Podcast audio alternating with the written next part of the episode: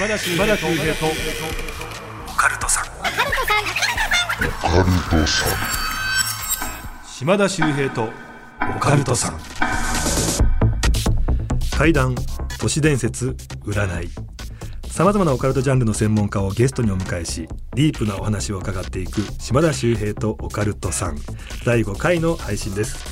ゲストは前回に引き続きシークエンス早友さんです。お願いいたします。よろしくお願いいたします。ね本当にお忙しい中来ていただきましてとんでもございません。本当に楽しいです。本当に楽しいです。ね、前回前々回とね楽しくなりすぎちゃって、そこをねなんとかこらえながら怖い方をギリギリキープして放送してますけども、はい今回も皆さんにはねやっぱり恐怖におののいていただきたいと思いますので、泣くんじゃないですかね、もしかしたら。笑っちゃうんだよ ななんかわかっわわやっぱね、あの確信しましたけど、はい。私島田シークエンス早友のこと好きなんでしょうね単純に。もうねやっぱ好きな人の言葉って何でも笑っちゃうじゃないですか。それ。はありますね。なんか笑いのハードルもすげえ低くなっちゃうっていうかもう好きだから。全部笑っちゃうんでちょっと。本当に。に今からもうギャグっぽいこととか、はい。もうボケ風のことでも笑っちゃうんで 今回その辺もちょっとめちゃくちゃ怖い感じにします。おに願いいたしますね全部がもう怖いです。ほらいろんな人ねあの、はいほら、まあ、生き量とか霊ついてんの？って見てよって言われてるじゃないですか、はい。印象的だった人とかっています？あ印象的だった人結構いますけど芸人だと僕は一番印象的なのは千鳥大悟さんですあね。あもう大活躍の大悟さんってやっぱ違うんですか？違いましたね何が違ったってそれこそ僕ダウンタウンさんとかさんまさんとかあとまあ結構大御所の方鶴瓶師匠とかいろんな人の見させていただいてることあるんですけど、うん大悟さんの何がすごかったってその人が最も得をするにはどうしたらいいだろうだけを考えてる人だったんですよね。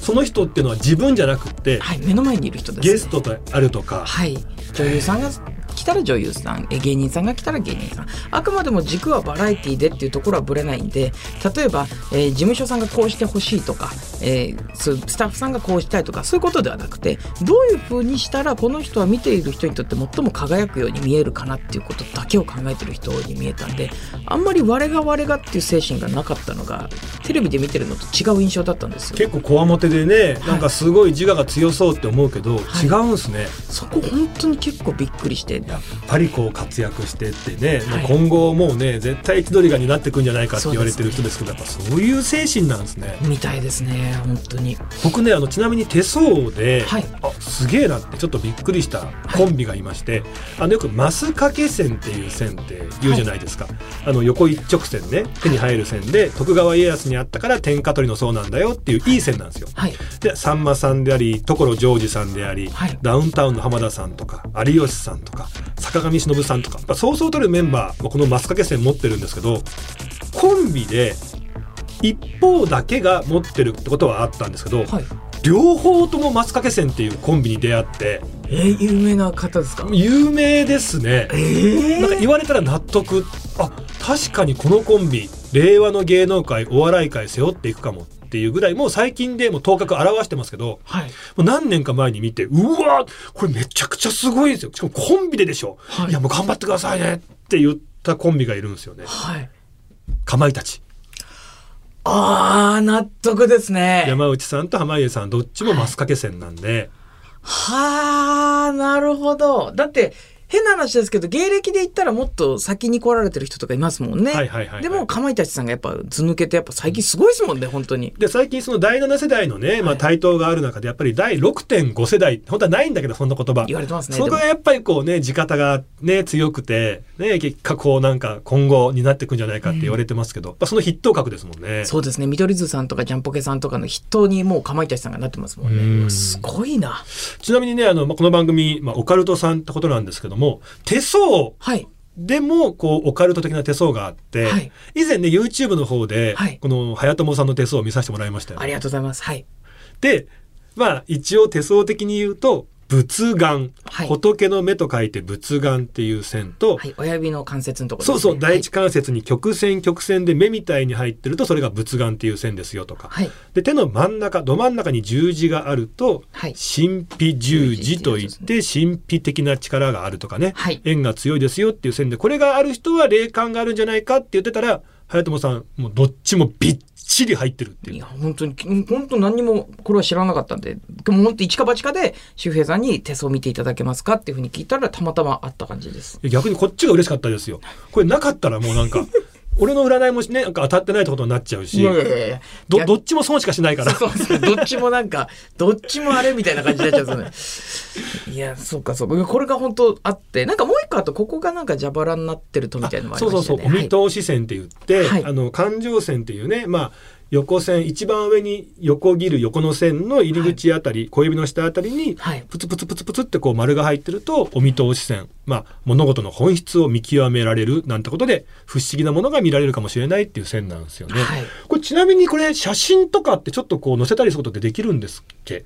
あできるそうなのでちょっとじゃあ今言った仏眼神秘十字お見通し線っていうのはイラストでねここにある線ですよって載せときますので、皆さんよかったらね自分にもあるかなってチェックしていただきたいです。もう本当にありがたいことに YouTube のコメント欄で、私ある、私ないっていうの結構すごい盛り上がって、で、結構ある方いらっしゃったみたいで、やっぱりねこういう話が好きな人とかって、なんかある方多いのかもしれないですね。聞かれるのかもしれないですね。もしかしたら。ええあ、自分が見えるか、えー素質があったりするからこそ、素質って言い方も変ですけど、なんか見える可能性があるからこそ、ちょっとあんのかもしれないですね。その早友さん的に、はいこういう人は霊見えるかもよとか霊感あるかもよっていう何かそういうチェックポイント、まあ、聞いてる人がなんか分かるようなポイントってあったりするもんなんですか？えっと、まず、大前提として2つ、えー全員見えると思います。あ全員はい霊感はあると。はい。まあ、えー前回の放送で言った東大の、えー心霊研究チームっていうのがあるっていうお話をちょっとしたんですけど、えーそこが最終目標何を作ってるかっていうと、全員が見えるようになるサングラスを作ろうとしてるんです。ええこれ最終目標なんですけど。はいはいはい。をしていて、ということは、えーロジックで言うと全員見えるということで、うんうんうんまあ、あとはなんか脳みそのどっかがパカーンと開いてるか開いてないかの違いみたいなことなんか。それ脳科学者のね茂木先生も言ってました。あ、なんか脳の問題だって言って。あ、みたいなことをやっぱり科学的に見ると脳の問題らしくって、まあ全員見える可能性はあると思います。中でも今現状見える可能性がある人っていうのはどういう人かなっていうと、えっ、と、気配とか音ではないものを見たことがある人です。えもう一回言っていいですか？はい。気配とか音ではないものですね。えっ、と、例えばなんですけど、自分の目線ギリギリ、視界ギリギリのこの辺に何かが見えて、振り向くといないとか、あと、音が聞こえるとかっていうのは、これは、すごい申し訳ないんですけど、ほとんど勘違いらしいです。あ勘違いなんだ、あはい。れってこれはほぼ勘違いらしくって。よくねその見えるギリギリの部分そこを視覚っていう表現でありますけども、はいあれ死後の世界が見えるから視覚って言うんだっていう説もあるじゃないですか。はい。でもあれは勘違いが多い。あれはもう科学的に見てほぼ勘違いだっていうことが分かってるらしくて、で、なんで、これがしょっちゅうあるから、えー見えるかもしれないっていうのはあまり考えないでいいかもしれなくて。はははで、どっちかっていうと目の前にはっきりと何かを見たことがある。うん例えばですけど、足だけはっきり見たことあるとか、えー人が通り過ぎるのをはっきり人として見たことがあるとか、でも一回しか経験ないんですっていう人たちの方が可能性あると思います。何回も視覚に何かがいた気がして振り向いたらいないよりも、はっきりと目の前で何かを一回だけ見たことあるの人の方が可能性はあるかなというふうに思いますね。これねあのだから普通に見えすぎるからそれが霊だと思ってないんだけど、はいそれが霊だったみたいなことってあるんだよって話をこの前早友さんに聞いて、はい。で YouTube の時に「いやこれ僕の体験なんですけどどうですか?」って聞いてもらったのが群馬県に眼鏡橋っていうね、はいはいはい。まあ昔こう電車が走ってたね、まあ橋があって高さ40メーターぐらいのレンガ造り明治時代に作られたっていう立派な今観光のねはい。名所になってるんだけどもそこを歩いてる時にまあロケだったんですけどもディレクターさんがちょっとしっかり撮りたいんで僕らはこの橋の下に降りてカメラマンだと降りて、はい。三脚立てて下からこうぐーっと橋を振り上げますと、はい。撮影します。でその時に橋の上に島田さん残っててください、カメラがねこっち向いたなと思ったら上から手を振ってくださいっていう、まあ、シーンがあった時に、まあねカメラマンさんディレクターさんが下に降りたなーっていうのを橋の上からこう見下ろしてる。で手振ろうかなと思ったら横にリュックを背負ってねシャツなんか着てるなんか女性が観光客の方がいるからあこの方がいなくなったら手振ろうって僕は思ってた。はい。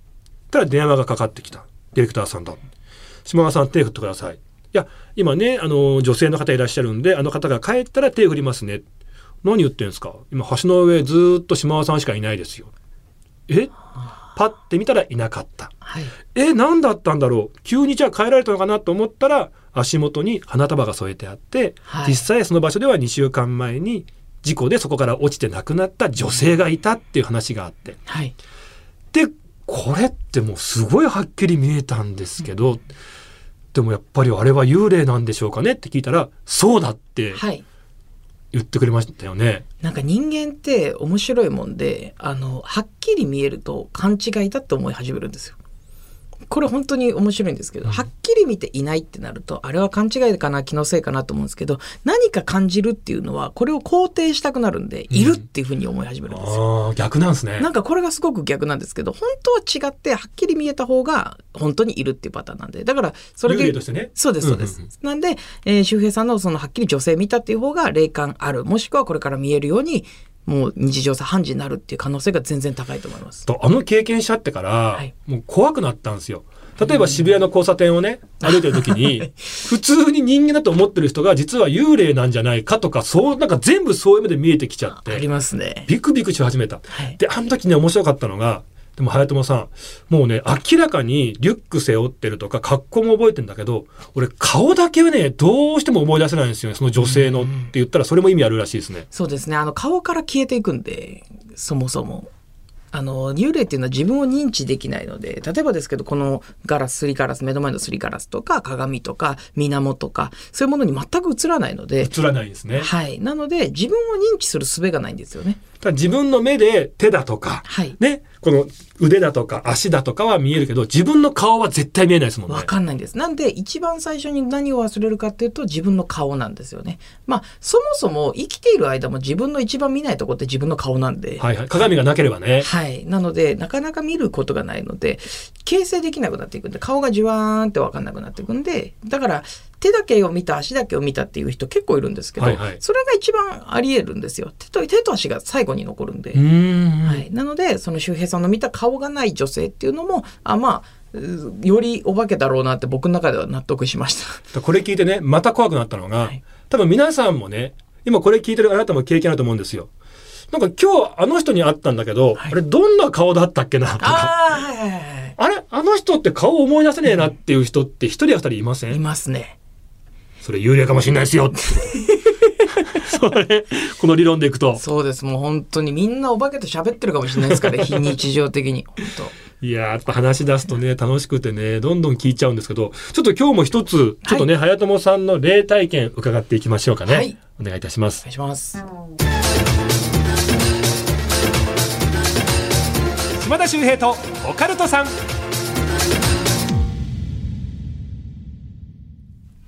改めまして、今回のゲストはシークエンス早友さんです。よろしくお願いいたします。本当にお話聞き入ってしまうんですけども、ちょっとじゃあ不思議なお話、ここで一つ披露していただいてもいいでしょうか？はい、よろしくお願いします。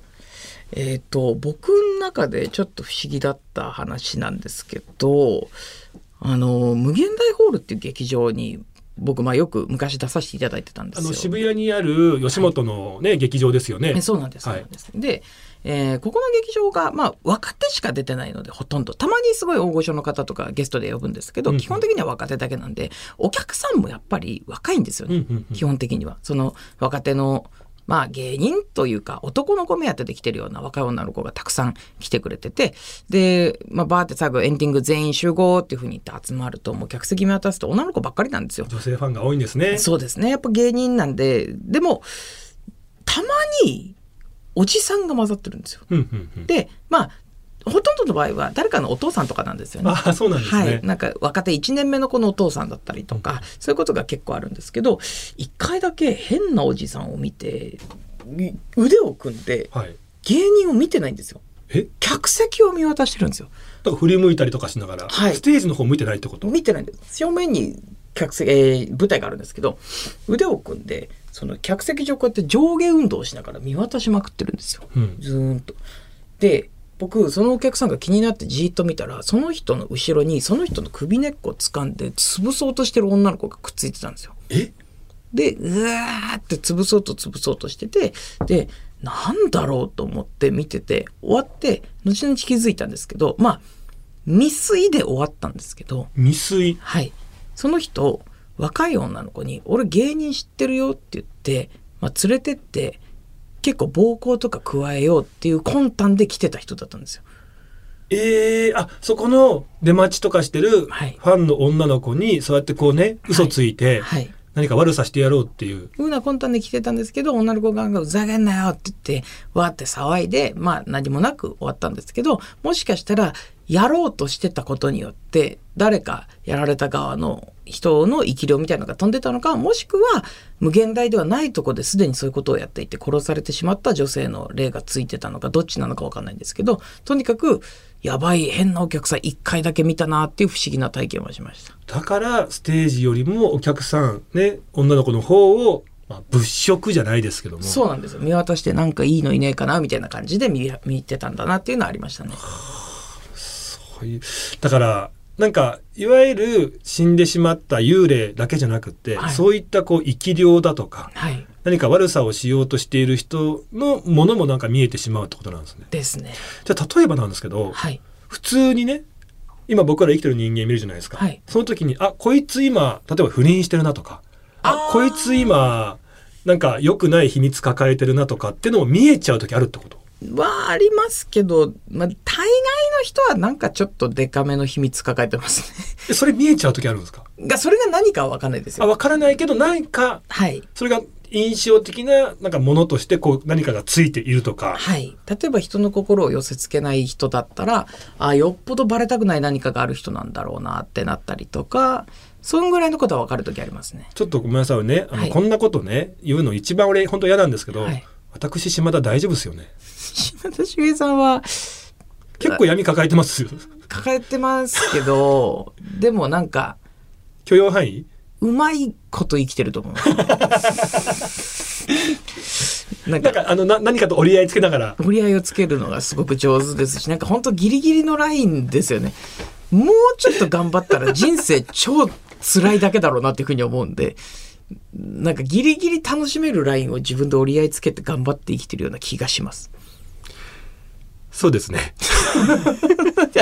思い当たる節しかないですけどもね。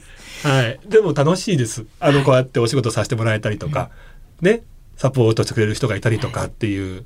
で、みんながこうなんか楽しくなったらいいなとは思いますけど、そうですね。はい。ギリギリまあ結構ギリギリのラインの人っていっぱいいますけどねそんな中でも周平さんはギリギリのラインが結構 際どいと思うんではいすごいと思います本当にいやいや、もう嬉しいです。なんか自信というか、ちょっとなんか、はい。思い当たる節しかないので。ちょっとね、一個ね、俺今日、早友さんに会えたから、はい。もう聞いてほしかったというか、はい。話があって、はい。これはね、やりすぎ工事でも話したことがある話で、変な悪夢を見たという話があって、はい。で、これがですね、まあ以前なんですけども、えーちょっと YouTube で心霊スポットに行って撮影しようと、えー自分が思った時があったんですね。これも1年ぐらい前か。で、これが千葉県の金山ダムっていうね、有名な心霊スポットなんですけど、このロケで何回か行ってたんで、あそこに行こうと決めた後ぐらいに、自分が夜道、車で、えー運転してる、山道を運転してるという夢を見たと。で、その夢というのがすごく鮮明で、で、まさにその心霊スポットに向かっている夢だったんですよね。はいで、途中ブレーキが故障かなんかして、車がどんどん暴走して、最後パーンやばいと思ったら場面が切り替わったら、いわゆるこうし、ブロック塀があって白い小さな古い公衆トイレの横に自分が血だらけで横たわってる。それを自分が正面から見てる。で、壁には僕と同じように血だらけになった人たちの写真がポンポンポンポンって固定みたいに貼られてたんだ。はいっていう変な夢を見て、すぐ夢占いの本で見たら、鮮明な交通事故の夢というのは、予知夢の可能性が高いんだっていう一文があって、え俺まさに心霊スポット行こうと思ってた。そのタイミングでこんな鮮明な夢見た。じゃあ俺行ったら死んじゃうのかなって思った翌日ですよね。はいに、早友さんに会ったから、いやー、今こんな夢見たんですけど、これ何ですかって相談したら、はい行かない方がいいって言ったんですねはいはいはいはいそれは夢というよりも、予知夢というよりも、なんか守ってくれてる存在から行くなよ、行ったらこうなっちゃうよっていうメッセージだから、絶対に行くなって言ってくれたんですよね。そうですそうですそうですで、何がダメかっていうと、自分の血だらけの体を自分が正面から見てるっていうのは、もう魂抜けてるよ。そうですねはいで、さらに壁に貼ってあった写真っていうのは同じようにそこでこう事故に遭った人たちなんじゃないかっていう見解をくれたんですよね。はいだから行くのやめたんですよ。でもその後いろいろあったんですよ。いろいろ。はい。もう体の不調もね、たくさんあったし、で、他なんか一回お祓い行こうと思ったら、行こうと思った日に犬が痙攣を起こしちゃって。で、遅れたけど行きま行きますねって言ったら、本当に車乗って運転した瞬間、目の前のバイクが跳ねられるとか。それは聞いてなかったです。ええでそうなんですよ。よし行こうと思ったら目の前のバイクパーンって跳ねられて、それでもういろいろ大変になっちゃって。はい。で、あ、今日まさ行けないっすわ、とか。でいろいろあったんですよ。で、今現在続いてるんですけども、これ今日聞いてほしかったのが、あの夢、夢なんですよね。はい。途中自分が事故に遭って、で、ブロックの壁があって、後ろに白い、こう汚い小さい公衆トイレがある横に自分が横たわってたんじゃないですか。血だらけになって。でも僕はそこに、そういうトイレがあるかどうかは知らないわけですよ。はい。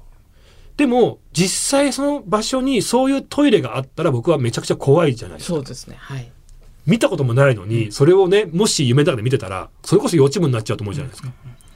ある方が、じゃあ俺代わりに見てきますよ、って言ったら、そこに行って、あ、なんかトイレっぽいのありました、って言って写真送られてきたんですけど、そのトイレが、まさに僕が夢で見たトイレまんまだったんですよ。えええーあるの？そのトイレ本当に？なんて話になって、もう、それがままずすごく怖くなってですね。え、このトイレですか？って何気なく送ってきた写真ですよ。もうびっくりしちゃったんですよね。ちょっとそれはやばいですね。なんか予知夢、予知夢ではないと思うんですけど、本当に自分個人の脳みそが見せた夢じゃないってことですもんね。知らない情報が入ってるってことは？ちなみにこのトイレなんですよね、写真。いやいやまさに怖っ。ブロックがあって、はい後ろに白い、え、もうこの右側のえぐれてるブロックみたいのもそのまま、こんな状態で。まんままんまです。ええで、ここにね、はいバケタンってあるじゃないですか。はいすねお化け探知機、おもちゃなんですけど、なんか磁場のね、こう変化によって、こうピピピピピピってこう、はい霊がいると赤く点滅する。はいめったに赤くならないじゃないですか。はい。その時にね、この方たちがね、ちょっとこれ、どうしよう、聞いてもらおうかな。ごめんなさいね、動画だけなんで、こう音だけになっちゃいますけど、はい。お願いします。一応そこにじゃあ今からバケタン持っていきますねって言ったは時の、ごめんなさいね、ちょっと、これ、今ね、こうやってピッピッって言ってますよね。でこれが、あ、点滅してます、点滅トイレ入ったら、で、バケタンが今2個ありますね。はい2個あって、お、1個赤くなった。急にその僕が行ってたトイレが本当ありました。そこにバケタン持ってったら、中に入った瞬間、てーれーてーれー、おーやばいってこう逃げ帰ってきたっていう。これ、相当す、これ、えっと、一応もし知らない方いたら説明なんですけど、僕、バケタンの作ってる社長さんと仲いいんですよ。はいって聞いたんですけど、バケタンって本当に赤になんないように作ってあるらしいです。見た、僕もだから見たことないですもん、ほとんど。で、僕もバケタン持ってるんですけど、もう何百回って鳴らしてるんですけど、赤になったことなくて。で、えーちょっと違うんですけど、わかりやすくロジックを言うと、中にサイコロが6つ入ってて、いっぺんにジャーンって転がしました。6つのサイコロすべてが同時に6だった場合赤く光る。これぐらい低い確率らしいんですよ。で、だから赤にはめったになんないんだよっていうのを教えてもらって、ってなった上で今の夢で見たトイレで赤くなるっていうのはちょっと偶然が重なりすぎてるんで、でもう一個ね、俺、ある神社に行ってこの話したらね、ちょっとな、数珠作ってあげるわ、なんて言われて、お守りだよって言われたんですけど、それね、一、はい週間後ね、届くから、つってはい。届いたんですよ。はいつけた瞬間、パーンって弾けて、で、それがね、あの、紐が切れたんじゃなくって、はい水晶玉の一個が真ん中から真っ二つに割れたんですよ。これ、おはめた瞬間、半分に割れてますね。これもないでしょ、こんなこと。大概紐ですからね。紐だったらまあありますけど、水晶玉あんな硬いのが真ん中から真っ二つに割れたんですよ。しかもお守りであげるって言われたやつなんで、多分そんな安い、あの中華街の500円とかのとかじゃないですもんね。多分結構いい水晶のやつですもんね。あの、ちゃんと神社の方が、そうですよねはい作ってくれました。ってことはより割れるわけないはずなんで、これ僕どうしたらいいんでしょうか？頑張ってください。えまさかの精神論というか 頑張ってくださいってこと本当にあの応援してます。ああ、いらない。もっと具体的にこれでこうだこうだっていうのこの人だから言ってると思ったらまさかの応援してます。これでも僕の知識じゃないのも含めてになっちゃうんですけど、まず、えっ、と、周平さんも僕もよく出ている番組で、実は怪談クラブってあるじゃないですか。あれの払いの方に聞いたんですけど、黒犬さん？黒犬さんに聞いたんですけど、あの、あれは優勝すると脱菜もらえるじゃないですか。あ、お酒もらいました。はい、あれ本当すごくいいお酒らしくってであれを持って帰ったら飲むんではなくてあれを湯船に入れて浸かると結構悪いもの全部取れるらしいです。でこの前ね優勝して、はい。あのお酒もらったんですけあど、はいであ嬉しいなと思って置いといたら、い。もう翌々日ぐらいになったら奥さんが全部飲んでましたけど。あ飲んじゃったんだ。記念だから取っときたかったんだけどなーなんて話もしたんだけど いやいやあれは味は普通って言ってましたよ。いや美味しいですっていい酒ですってあれ本当賞金じゃなくて酒になったんですからあれ本当に。そうね。はい。それぐらいいい酒ならしいんであれを飲むのではなくて本当まあ変な話ですけどこういう怖い仕事をしてる人はもうお払い用に取っといた方がいいらしくってまあ獺祭とか高い日本酒をお湯船に入れて入ったりとかあと僕の個人の見解ですけどまあやっぱり一番自宅の近所の神社にお賽銭の金額とか関係なくよく手合わせに行くのが一番いいかもしれないですね。氏神様ですねそうですね。うんはい。で氏神様が、えーお稲荷さんだった場合、はい何々稲荷だった場合は、絶対に他の神社に行かない方がいいです。ああはあはあはあはあ、えー人間の場合、他の人に浮気されたり、まあ浮気とまではいかなくても、他の人のところに行かれちゃったりしても、まあまあ、じゃあそっちの人がいいのねって済むんですけど、お稲荷さんの場合、狐とか動物霊っていう風になるんで、まあ動物霊がわーって来てくれた場合、他の人のとこ行くとまあ怒るんですよね。嫉妬じゃないけどもすごい嫉妬心になるんで、逆に悪くなっちゃう時もあるんで氏神様がお稲荷さんだった場合は他のとこ行かない方がいいかもしれないですけどとにかく通い詰めた方がいいです。わかりました、い、やこれ本当に今回ねあったら絶対に聞きたかったことなので、あとちょっと長くなっちゃうんで割愛するんですけど成田山、えー新勝寺。新勝寺の一番大きな鳥居あるじゃないですか、ええ。あそこをあの気持ちよくくぐれたら大丈夫です。え？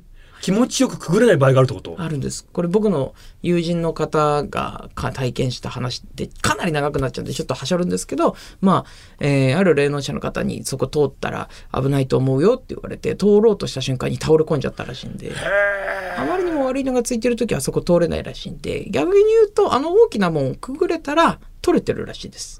あそこすごいみたいですね。すすあのね、身代わり札かな、はいはいはいがあるじゃないですか。はいで、知り合いの方が聞いたのが、あの、事故にあったんですって、交通事故。結構な事故で。でも、奇跡的にほぼ無傷で済んだんですって。はい。家帰ったら、その身代わり札がパキンって割れてたとかね。あ俺もそれじゃあいただきに行こうかなとか思ったりもしてました。あ、それこそ数珠が身代わりで割れた可能性とかもありますから。うんそうですよねはい。身代わり札とかそういうの、成田さん行くのはいいかもしれないですね。あと、ごめんなさい。やっぱり僕、その心霊スポットに僕はもう絶対行かない方がいいですか？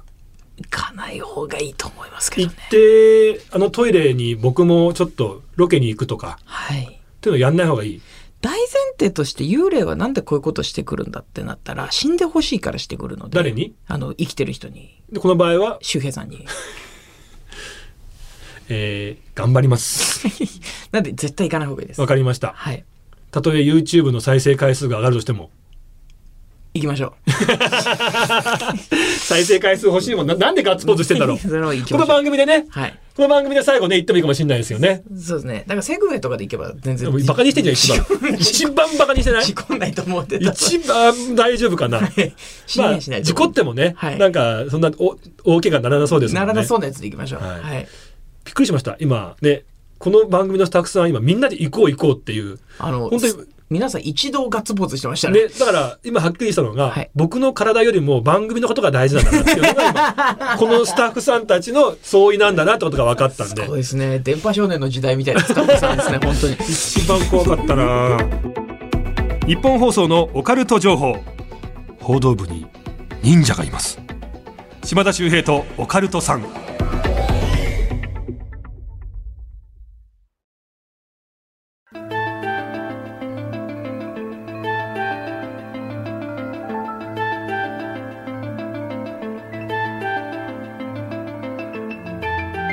ありがとうございました。今回もちょっとお別れのお時間なんですけども、あちょっと何かお知らせとかあるんですよね。はい。えっ、と、まあ、僕、書籍を2冊発売しておりまして、えーやばい器量っていう僕の、えー生きている間に体験した、えー怖い話をポップに楽しく、まあ、挿絵付きで紹介している本と、えー、霊が教える幸せな生き方という、まあ、お化けのことを考えれば考えるほど人生が、えー楽しく楽で、そして豊かになるっていうような内容の話、2冊本出してますんで、もしご興味あったら買ってみていただけると嬉しいです。Kindle 版だとだいぶ安くなってると思うんで、うんえーもしよければ、えー読んでみてください。よろしくお願いします。あとあのね YouTube のえー、シーケンサイトもチャンネル一人で見えるもんという、えーチャンネルやっております。周平さんが出ていただいた回回も、えー過去にございます。これが皆さん本当ね例えばやっぱり例のことって僕らわからないじゃないですか、はいそれをこの人まあ一つ一つね分かりやすくあの理論的に説明してくれてるのでいろんなね疑問がね本当に見ていくと解明していきますでやっぱりところどころねすごく怖い話なんかも入っているので、まあそうですね。、こういったお話好きな方にはもうたまらないチャンネルだと思いますのではい、ありがとうございます。ぜひ見てみてください。最近は住んだらやばいかもしれない駅名とか、ちょっと 攻めたことも言ってますんで、バンされないうちに見てください。よろしくお願いします。皆さん、えー高評価そしてチャンネル登録お願いいたしますよろしくお願いします。というわけで、えー、早友さん来ていただきました、えー皆さんからですねメールもお待ちしております。あなたの周りで起こった不思議な出来事地元でささやかれているオカルト情報島田周平に聞いてみたいことゲストに呼んでほしい人などありましたら送っていただきたいと思います。宛先は OCT アットマークオールナイトニッポンドットコム。OCT アットマークオールナイトニッポンドットコムです。たくさんの、えーお便りメールお待ちしております。岡とアットマーク。だからそれさ言うなって。いやいやいや、本当もう尊敬してます、本当に。最後それ言ったら全部オールオッケーじゃないからな。いやいやいやこの方が分かりやすいかなと思って岡とアットマーク。岡と？岡とアットマークオールナイトニッポンドットコムです。あの大前提この番組島田秀平と岡田さんじゃないから。島田秀平とオカルトさんでやってるから。いやいや本当にもうみんな面白いやめろそろそろ本当に またすぐ呼ぶからな。あ本当お願いします。絶対来てくれよ。お願いします。はい。ちょっと僕とキックさんいっぱい呼んでください本当に。いやもうカオスです。でもあいつもすごいですけどねはい。あ確かにキック呼んでみたいですね。ぜひぜひ。はい。本当にね3回にわたってめちゃくちゃ楽しかったです。ちょっと今回あの周平さんに聞きたかったこともちょっと聞けなかったんで次回ぜひ聞きたいと思うんで。今回はキョン回って言っちゃうぐらいだから相当聞きたかったんじゃないいや本当もうめっちゃ聞きたいんですけどじゃあ本当短くでいいんですけのなどなんですか？どうやったらこの立ち位置で芸人って見られますか？ああなるほど、はい。オカルトの話じゃないのね。全然違います。芸能界の相談ね。芸能界じゃあこれ終わった後しましょう。はい。ありがとうございます。ありがとうございます。はすいません。シークエンス早友さんでした。ありがとうございました。ありがとうございました